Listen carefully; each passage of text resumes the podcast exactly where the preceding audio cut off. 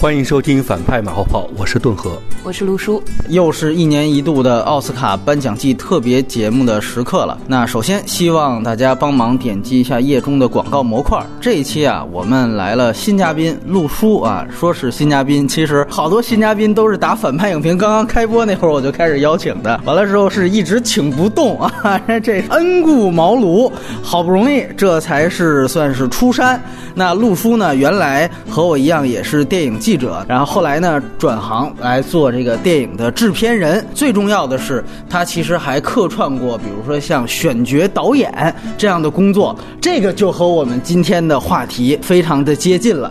那么这两期呢，我们是来谈谈二零一九年奥斯卡男演员提名部分的十位演员的表演。那么另外一位嘉宾顿河是我们的老朋友了。众所周知，反派影评每期长节目啊，其实基本上都不太涉及表演话题。我们是一个作者中心论、导演中心论的这么一个节目，所以接下来这几期可能是我们每一年仅有的专门来谈及演员的节目了。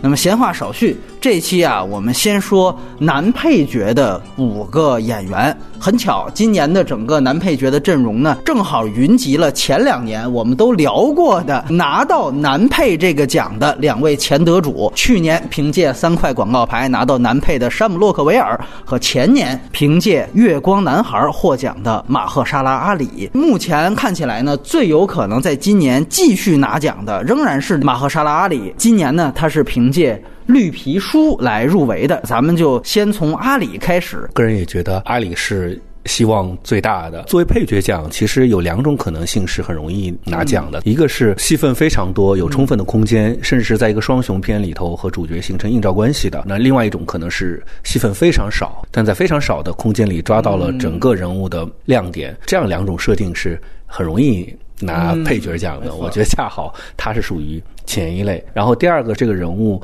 在一个好的作品中完成了他应有的功能，或者是在一个坏的作品中挽救了这个坏的作品。但我通常觉得配角奖的话，可能更适用前者的情况。所以我们今天待会儿可能会五个片子稍微都聊一下。我觉得综合看，阿里是符合有充分的人物的表达空间，完成的很完整。第二个是绿皮书的。整个影片的质量非常的高，那它是里面有光彩的一环。它得奖应该是悬念很小的一件事情。其实《月光男孩》嗯，就那部电影已经给我们刻画了一个黑人同性恋的形象。虽然不是由他来完成这件事情，他那角色不是同性恋，不是啊。我觉得《月光男孩》其实我当时没有很喜欢那部片子，我觉得那个人物有一点过于表面化了一点。在这个角色里，他把他的文本提供的人物的多样性、丰富性和这个复杂性。都给呈现出来了，他也有得奖的高光时刻。当他说到自己身份与所有的不容的时候啊，黑人酒吧表演的那个欢愉的时候啊，高光时刻非常的好。那其次，他有很好的小细节。就我感觉而言，他塑造了一个荧幕上基本上没有过的形象，整个作品的质量又非常高。所以我个人觉得，他拿今年的男配，在我心目中是十拿九稳。我这里也补充，其实，在男演员部分的十个提名，把影帝一部分都算上，他是唯一一个黑人。但是这次。十个这个演员所演的角色呢，他其实是三位同性恋角色当中的其中一位。那接下来我们有有请这个陆叔，也是先来谈一谈阿里。对我很同意顿河老师刚才说的，马克沙拉阿里也是我男配里面最喜欢和最看好的一位。他首先他的整个线很完整，而且他是有一个人物的弧光。最开始是封闭自己的一个人，到最后他他的内心慢慢去打开，和主角达到一个融合，就是整个人物是非常完。整的，他一出场就其实奠定了他的这个人物的气质。这种角色本身就是会让人会印象很深刻的。然后他在处理的过程当中也有特别多的细节，他气质把自己塑塑造的就是一个艺术家的气质。他用肢体呀，用他的谈吐啊，在各个方面做到非常的细节，而且非常有美感，充满教养。包括他在雨中爆发那场戏，我觉得特别好，就是在于说他在爆发的时候，他其实也有克制的东西，不是一个歇斯底里的状态，他还是一个优雅的。艺术家，我觉得他把这个角色统合的很好。还有吃肯德基的那场戏，有一点点喜剧的。元素在里面。他喝醉酒的有一场戏，比划了一下我住在哪儿。他有一个像京剧手势一样的那个，哎，我住在那儿。就是我觉得他这些细节都处理的特别好。我觉得最难的肯定还是你演一个艺术家，让观众去相信你是一个艺术家。鲁叔刚才提到艺术家，那这里我们其实又可以建立另外一个维度，因为有时候我为什么很少涉及表演话题，就是。它有的时候会很虚、很主观，这怎么去衡量？我试着建立很多个指标。你像刚才我们提到了十个角色，有三位是同性恋，但是如果我们再想一下，他演的也是一个音乐人，那我们看到十个提名当中，如果算上主角那边，对音乐人其实很多，一共是三个音乐人，然后如果把画家再算上的话，其实是四个艺术家。我们都可以在这样的一些维度，我们确定了他有这样几个对比的指标，我们可以去看他的表演。呃，首先我呢也表明一个态度，今年的整个男配角的整体水平应该说不如往届。在这样的一个情况下，确实他应该是最能拿奖的一个，因为首先他的戏份其实几乎相当于一个主角的戏份了。绿皮书是一个双主片儿，只是因为报奖策略呀、公关策略，最后一个报主一个报配。他跟维果蒙塔森两个人所有的出彩的段落，我不得不说，确实都是两个人配合的非常默契来完成的。在这个电影当中，他们两个人缺少了任何一个人，你单看另外一个人，你都会感觉他的整个角色和所谓的湖光，可能就更像一个公式的东西。只有把两个人一起谈，才会更 OK。那这里我也举个例子的话，比如说，如果我们谈女演员那边，就是宠儿。其实宠儿虽然也是三个人的关系为核心，但是你比如说拎出女王那个角色，她本人的这个表演还是非常完整和成立的。男配环节，我觉得阿里这样的所谓功能化的表演也好，或者说配合式的表演也好，我觉得已经完成的非常好了。所以从这个角度来说，我觉得是没问题的。那还有另外一个维度，就是刚才顿河也提到了，他跟月光男孩的比较，我确实也觉得整个他这个角色的丰富度、复杂度，其实都要比月光男孩那个要多、要丰富。月光男孩那个我记得应该就是一个毒贩救赎心理，完了，于是他就收养了主角嘛。中间他大量的台词其实都偏说教性质，吐露我的各种金句。但是呢，阿里在这个片子当中的角色，其实他要呈现很多个不同点。首先，我要呈现出我是一个。上等阶级的人，他对于一些比如司机的那种非常没品的行为，他首先是不适应，然后我要劝阻，这是他阶级特点。其次可能才是他的肤色特点，但这个特点其实在这个电影当中其实并不是被开始就强化出来，反倒他会把它成为一个人物最终需要完成的弧光，对吧？他跟黑人的宗族并没有太多融合，但是另外一个特点就是中间才会被揭露出来，好像像一个悬念一样，就是他还是一个同性恋。与此同时，他还是一个音乐家，所以你看。在这样一个配角身上，他身份标签这些都不是说我们生提出来的，他真的都是作为他在这整个故事当中起到作用的这些标签。所以，如果你拿这个电影的这么多的标签和它的丰富度去跟其他的配角相比的话，你显然你一比，其实相对来说是非常复杂。所以我说这个东西是一个主角的程度。那如果有能击败他的，那一定是顿河刚才提到的那种。我就几场戏，但是我非常准，然后非常能够出彩。没看够，哎，没看够。但是今年的环节里面好像没有这样的。既然我们聊到音乐家和艺术家，那我发现起码他这。这个所谓的钢琴的演奏是他自己来完成的。你演什么样的角色，他那个职业技能是不是你本人来完成的？这是不是也应该作为一个考量标准？这就像我们说，你春晚大家还一直呼吁现场不应该假唱一样。如果真的都是到奥斯卡级别了，那这个我觉得显然也应该作为一个考量的标准。你的外形是通过增肥还是通过特效化妆？哎，这也是。我觉得其实这些都是可以被量化的标准，在这样的一个。探讨下，我觉得我们才能真正说，如果非得要聊一个孰优孰劣的话，他才有这样的一个理论依据。这个是马赫沙拉阿里，那看来大家都很公认，他最有可能拿奖，好像也是这个环节最出色的。那这样再来聊一聊，就是如果有个排名的话，除了他，你其次印象深刻是哪一位的演员？副总统和你能忘记我吗？我没有想过洛克威尔和查德伊格兰特更孰优孰劣一点，因为我觉得他们可能跟阿里是。拉开一个层次距离的问题，他们都是好演员，都非常充分的完成了自己的角色。坚定的实现了导演的意图。你刚才提到的一个指标，我觉得很对，就是他们的身上标签相对较少。比如说伊格兰特，他就是一个同性恋，可能还加了一个 loser 这样的，加了一个心地善良，非常常用的配角标签。毒贩、街头混混。对他，他本质上还是一一个 loser 设定嘛，就是而且看上去像是个歹人，其实最后有一点善心嘛。女主的这个心灵的生活的一个依靠，完成的挺好的。可能作为一个同性恋形象来，其实阿里塑造的是一个在荧幕形象上很难、很少见到的。那这而且又是一个黑人，又有精致，又跟他的阶层相关，艺术气质，我觉得这个反差会有意思。但格兰特这里啊、一个嘴很毒的、很命的，他跟女主交锋的几场戏会比较的有意思啊，尤其是最后的时候，女主对他。哎，授权这个书，哎，对，然后当然他也有一点他的高光时刻，是他很得意的说：“我是一个很好的演员，对吧？我非常适合扮演交易的这个角色。”就是配角是色彩性的人物，但是我觉得对于配角来讲的话，尤其是你的空间比较有限，你呈现出来的就是色彩，恐怕是方法牌更重要一点。我不觉得一个人要在配角里面真的有那么。静水深流的东西，真的是应该该完成的任务要恰如其分的去完成掉。他说：“我是一个很好的演员，很适合做这个交易，马上两场戏就很好的完成了。”我也觉得他完成度是挺高的。这个人物会让我想到一些身边的可能这样的朋友之类的。我觉得他的高光时刻是最后的他们在重逢的那对对个戏对，他有一种很怕自己会。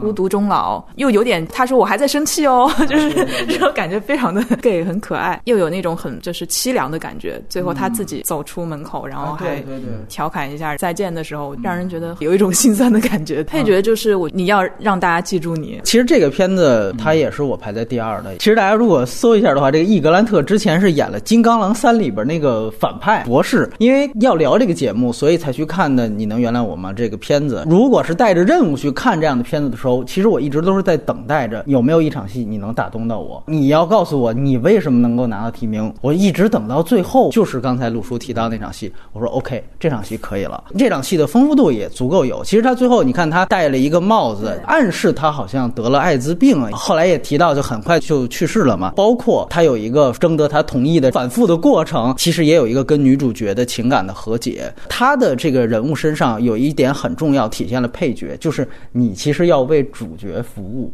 让他能够把他的所有的高光时刻也呈现的非常的棒。我觉得，如果他因为跟你的交手，他能够也呈现的非常棒的表演，那我觉得这个配角同样也应该加分。在这个角色身上，完全做到了这些属性。比如说，开始是女主角，因为也是一个没朋友的人，所以他们两个是惺惺相惜。尤其是那个等女主角走之后，她在人家家嘚瑟的那场戏，呈现出来的是她本身那种劣根性嘛，就完全的暴露出来。再到最后，其实是有一个她的告密的那场戏，剧情上是有一个反转的。他那里面他要有两次表演，一次表演是拿真迹去卖的时候，他已经肯定是做好了告密的准备。那场戏不仅是演给店家，同时也演给观众。第二场戏马上他又在 FBI 面前去告密，他的角色也很像老司机《黑色党徒》里边那位，就是他们都得戏中戏，得在里面也有一层表演。所以在表演的复杂度方面，这个角色也有。这个片子虽然是女主角为大。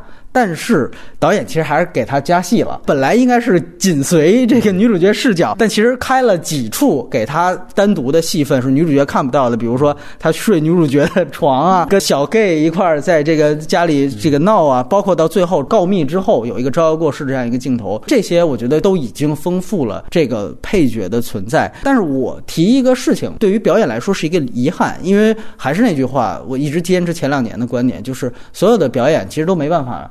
逃脱这个角色设定和最后剪到成片当中的这一部分，我是觉得这个片子到最后，他从 FBI 告密的段落，再到最后他的和解，关于这个人物他收尾有点潦草。告密那个段落，其实他呈现出来有一个他自己的镜头，走在街头挺帅的那样一个样子，其实更多呈现出是想反转出他其实是一个坏人。终于我把我罪犯那一面暴露出来了，我觉得我看到这儿你要收尾我都 OK，那这你是给我一个反转吗？很震撼。很酷，对，但是马上就那个反 转，又转反转。当然这也是有导演的问题，但是呢，我其实就会去想，最后有一个动机。那一来呢，就是说我黑化的这样的一个行为，到底是我本身就是我这样一个毒贩的混街头的人的这样的一种自保的自私，还是说是因为那个女主角的确在前一场戏侮辱了他，伤害了他？按我理解，他本质上就是一个自私的人，只是他们两个互相有需要，前面才走到。了一起，到这个时候，FBI 都盯上我，我还有前科，那我赶紧就把你抛下了。但是我觉得这条人物线和和女主角之前是不是损她这个事情没有关系，所以最后落在了女主角跟他好像有一个，哎，我之前我是人渣，我做的不对，我现在意识到我对你也不好，整个的所谓情感的和解，这个东西是强扭的，不是演员的锅，但是表演是没办法脱离电影本身去谈的。他和女主之间的那个情感的构建，其实也不是很充分。我是真的觉得这样一个工业体系的评奖系统里面，是好片容易出配角，反而是有些普通的片子主角是有希望的。你回到这个上来说，我真的觉得其他的几部片子。包括副总统在内，演员都是被整个影片的质量给拉下来了。男配是女主的一个对手，又是女主的朋友，他其实是一个对标的形象在。但是这两个人物其实到最后都没有得出一个结论来，你只能看到模糊的有趣和模糊的同情，以至于这两个人物形象在最后的力量感上都差了。他最后那场戏，我为什么感动？他演出一种人之将死，其言也善。其实他有这样的一种感觉。那如果说他已经有一个绝症。的一个大线在这儿，忽然一下子他又回心转意，我觉得是 OK 的。只是说他之前的动作，这个是不够清楚的。顿河继续来聊，也还算第二梯队的这个山姆洛克威尔。我觉得山姆洛克威尔也是一个很好的演员啊，尤其这次他演的是布什，对吧？更是一个大家都熟悉的人物，对他的愚蠢各种段子也是不断。你在荧幕上有是否有说服力，其实还是一个挺大的考验的。在我看来，其实我对这个电影本身真的印象很一般，因为。它延续的是大空头那种非常强主观的叙事的方式，在这个层面上，那洛克威尔的发挥空间并不大。他通过了大量的强制性的纪录片啊、旁白啊来穿插他的观点。那这个人物形象就是导演心目中的布什是个什么样的傻逼，对吧？于是我就把这个人端给你看就完了。那你说表演的光彩在哪里？我就觉得可能符合美国的这个。一派人士对于布什的想象和看法嘛，像个傻逼一样的提线木偶。对这个任务，他很好的完成了，我就觉得，那你给这个提名，我是完全能接受。至于是要给他奖的话，我是觉得完全不能接受和理解。其实这里面的十个演员，好多都是有原型的。对，没错。就是你像不像？我觉得这是一个很重要的维度，就是他真的很像，加上化妆，加上他自己的表演，而且我觉得这个确实是一个加分的地方。因为我考虑到他其实是一个卫冕冠军的概念，所以呢，我这次五个里边，我把它放在最后。陆叔提到很重要，两个维度去比，一个就是和真实人物和其他版本，以及不时不是第一次出现在这个大银幕上。二来就是你提名同样的奖项，尤其这么近，你上一个片子是一个什么样的表演和一个什么样的片子？我觉得就是这两点，大家就能明确出来这个片子它的这样的一个表演水平和它这一次的提名质量是怎么样的。首先，肯定这个是十个人物里面中国观众最为熟悉的一个原型人物。我们都知道，之前一个是奥利弗斯通，他拍过他的总统三部曲的终章，就是小。小布什传 W，那么那个片子其实是把小布什当做主角去刻画的。那么当时他是请的另外一位很棒的演员乔什·布洛林来去演的布什，我觉得这个是大家可以对比的一个。然后另外呢，我们从三广的维度去比，那我觉得显然这个片子没办法跟那个人物去比较的。三广那个人物你要比起来，有起有落，有起承转合，有人物弧光，什么都在，对吧？开始是一个种族歧视的一个妈宝男，他的这个标签也相当复杂，到最后。其实哦，真正愿意拿起枪跟女主角一起，但是这个片子里的布什，就像刚才顿河说的一样，就是开始是傻逼，到最后还是傻逼。就是我们说其他的配角也是好几种功能，这个片子就一种功能。我觉得 对他几乎已经不是功能性角色，就是个功能，他就像个门把手没区别，就是拿它开个门而已。对，是这样。他呢，就是完全做到了一点，就是有作用，就是反衬副总统的牛逼。但是我还是那句话，就如果你看宠儿，很。很有权谋的、隐藏在幕后的这样的一个人，他对于真正台前的一把手的影响和控制，虽然都是这样的一个人物关系，可是你看在《宠儿》里边，那个女主角并没有因此就黯然失色，她确实很像，这个我很同意。但是呢，如果我们跟布罗林就是斯通他去塑造布什的时候，你会发现他一定知道乔治·布罗林从外形上是不像布什的，但是他为什么选那个角色？他追求的是一个神似，我觉得这里面有一个形似跟神似的关。系，当然这个片子主角不在这儿，主角在切尼那儿，所以 OK，你这个角色你就追求一个形似就行了，所以他就成为了一个特型演员的这么一个属性。这个电影无论是比其他的不实形象。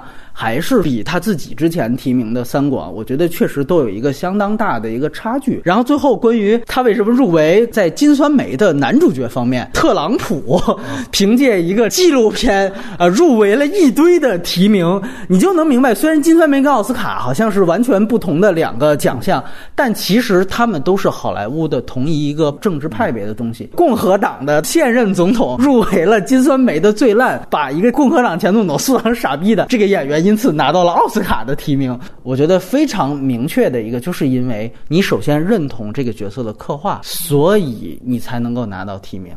那如果我们去想一想，比如说我们带到中国，有一些政治人物是你特别喜欢的，有一个演员把那个人塑造成一个傻逼一样，你能接受他的表演很好吗？显然，这一定就是在一个政治观点相同的情况下所获得的这样一个提名。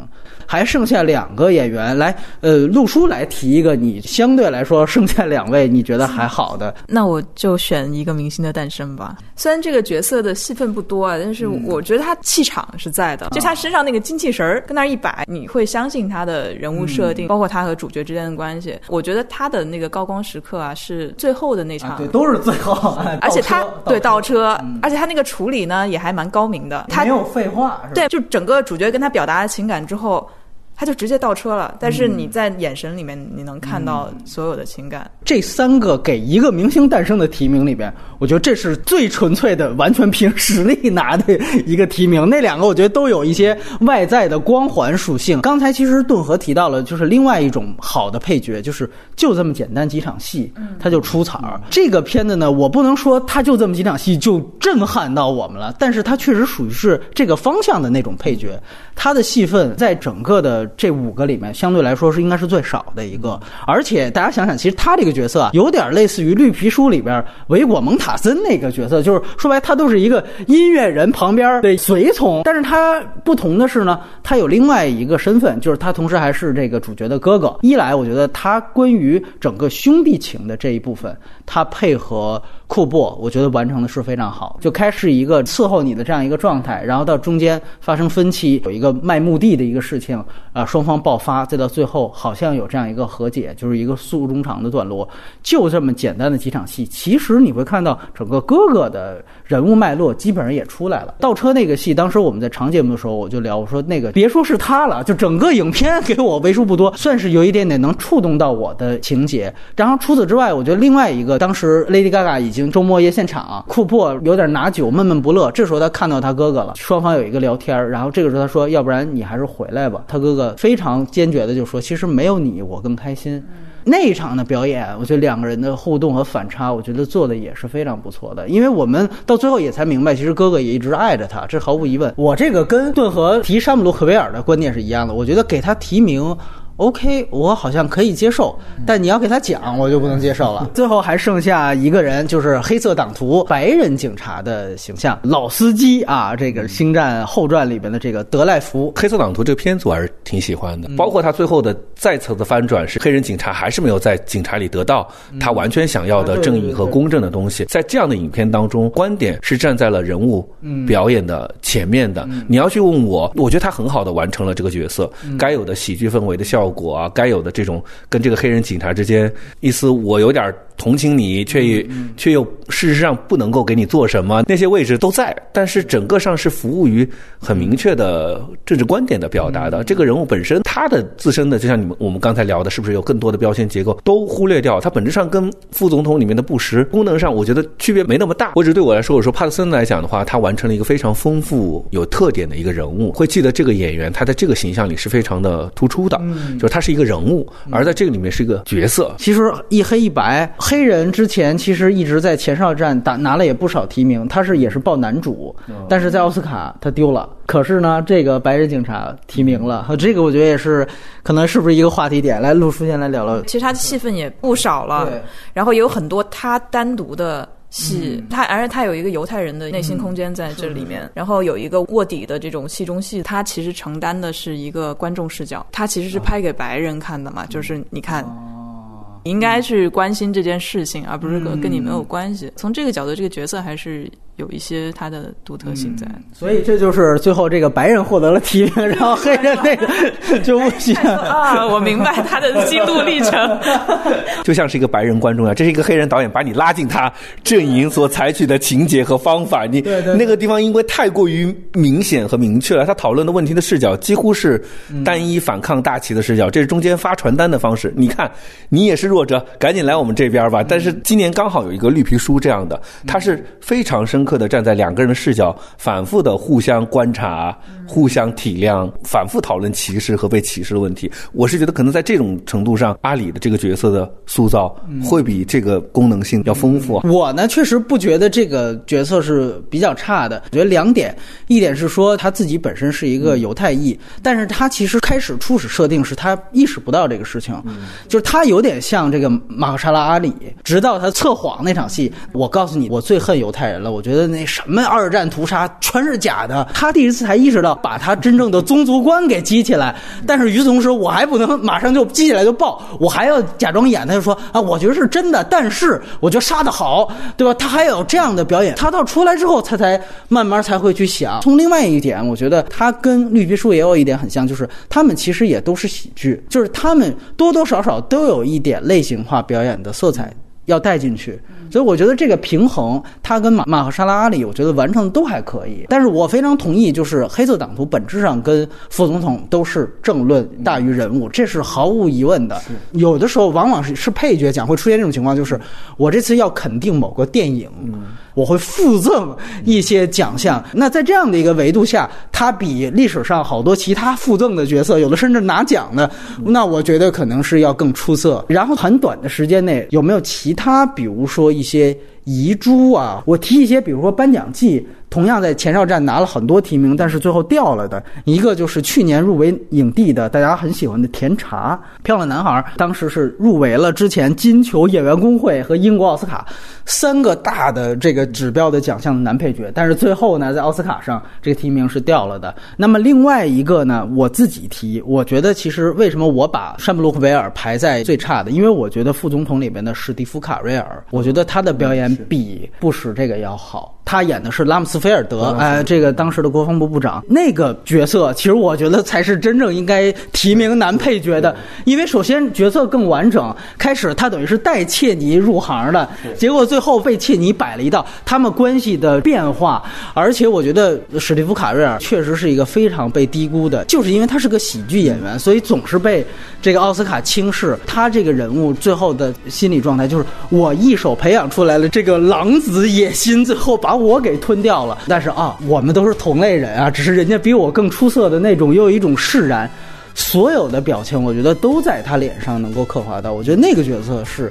相当丰富的，对吧？甜茶真的一般吧，就是我觉得也不是太遗憾，因为在短的时间内，这两个形象太过于重复。作为一个精致，作为一个好看，就是因为他去年刚提的是男男男主男主，对吧？你说跟那个请你名字太对，因为他还是以鲜嫩欲滴的那种这种小鲜肉的感觉，在多少有点限制戏路的感觉，在我在我看来，但我也完全同意你另外的观点。